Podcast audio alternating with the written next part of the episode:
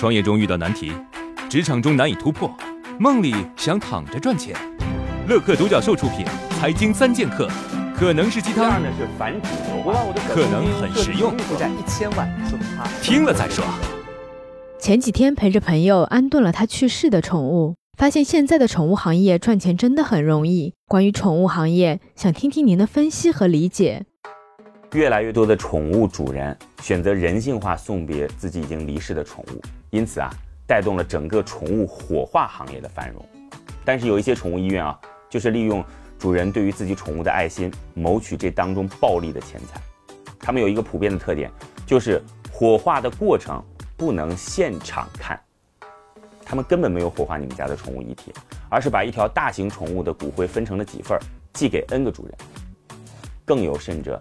直接将遗体出售给狗肉贩子，然后再问你收火化的钱。在这儿呢，我算是提个醒，当然也不是所有的商家都是这样，赤裸裸的欺骗也就算了，出卖信任、欺诈感情的钱，你真的能赚得长久和安心吗？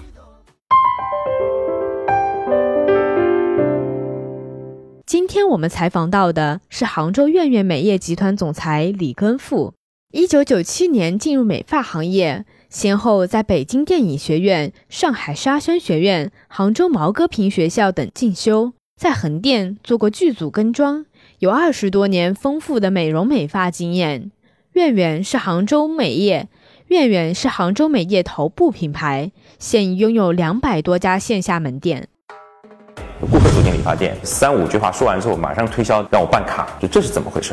就大多数理发店有这种情况，他把经营导向转向为卖卡提成。你又把技术做好之后，自然用作品来留住顾客，办卡是顺带的，客户满意是哦，原来我还可以这么帅。客户剪完之后会帮你带客人。那其实男客人跟女客人在介绍我的朋友过来的时候，有些什么不同？一带别人来。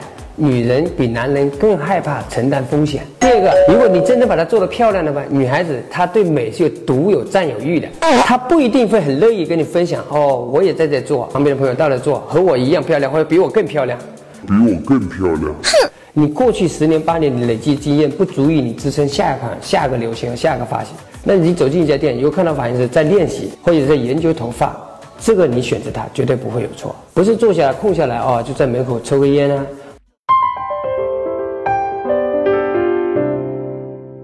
父母年纪大了，在家看着存折里省了一辈子的钱，却总是想要拿去做投资理财。老人家的理财上有什么需要注意的吗？第一就是要短，对于爸爸妈妈、爷爷奶奶，不建议选择封闭期限太长的理财产品。就算期限长一些，收益高一些，也应该慎重考虑。